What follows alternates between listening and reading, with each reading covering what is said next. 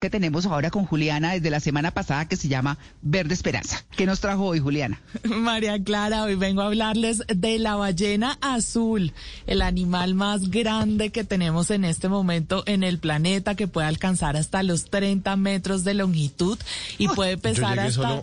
Hasta la gallina azul, no más. Pero la ballena no, ella me coge. Pues aquí se la presento, aquí se la presento. Mauro, hasta 180 toneladas de peso. Imagínense ustedes que la lengua de este animal puede pesar lo mismo que un elefante y el corazón puede llegar a pesar lo mismo que un carro.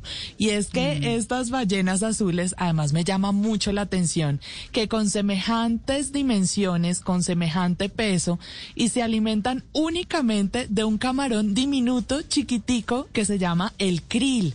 Y ellos durante, las ballenas durante el día están que consumen y consumen este krill hasta 3.5 toneladas de este camaroncito, pero uno se imaginaría, María Clara, que con ese tamaño pues se comen un tiburón por día. Pues no. pues claro.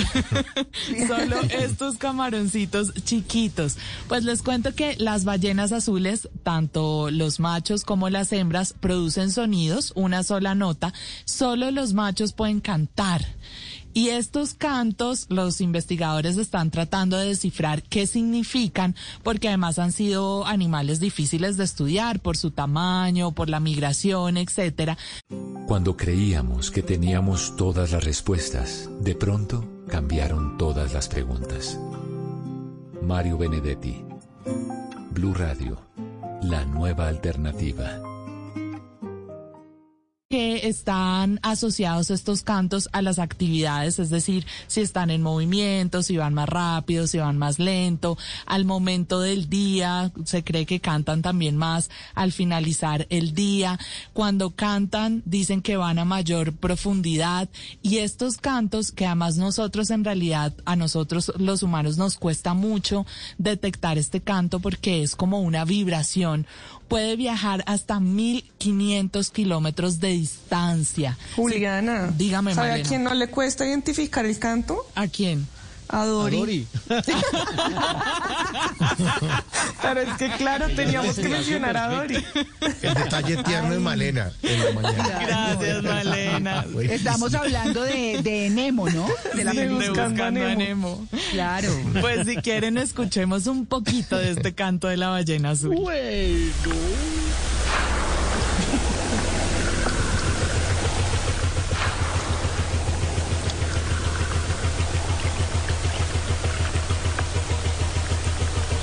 Más que un canto, como hemos oído en otro, exacto, una vibración en otro tipo de ballenas. sí. exactamente. Y algunos investigadores creen que este canto, como lo hacen son los machos, podría estar relacionado con la búsqueda de pareja, pero nunca nadie en el mundo ha presenciado la reproducción de una ballena azul, así que no podemos estar seguros de esto. No, es mejor estar lejitos. Estoy de acuerdo. ¿Tamaño? No, por favor. Imagínense, bueno, pues estos animales además han estado últimamente en peligro, los cazan para obtener su aceite, así que ya saben, nunca comprar aceite de ballena azul.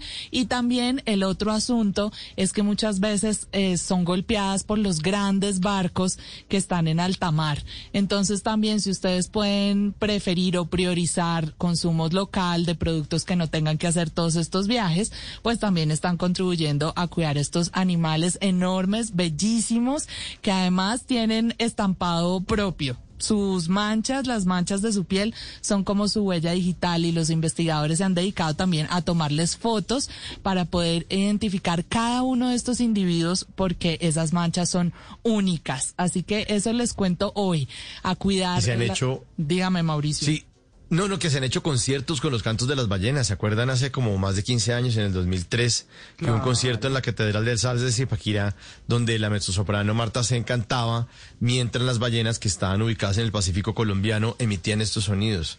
Fue una cosa, fue algo bellísimo, ¿no? Bellísimo. Es muy lindo, es muy lindo porque además no solo las diferentes especies de ballenas tienen cantos distintos, sino que dentro de las mismas ballenas azules también se cree que cada población puede tener sonidos particulares. Pero como les decía, eso todavía está en investigación porque son animales que no hemos podido terminar de descifrar. Pero aquí se los presento yo hoy para que sigamos viendo la vida en color verde.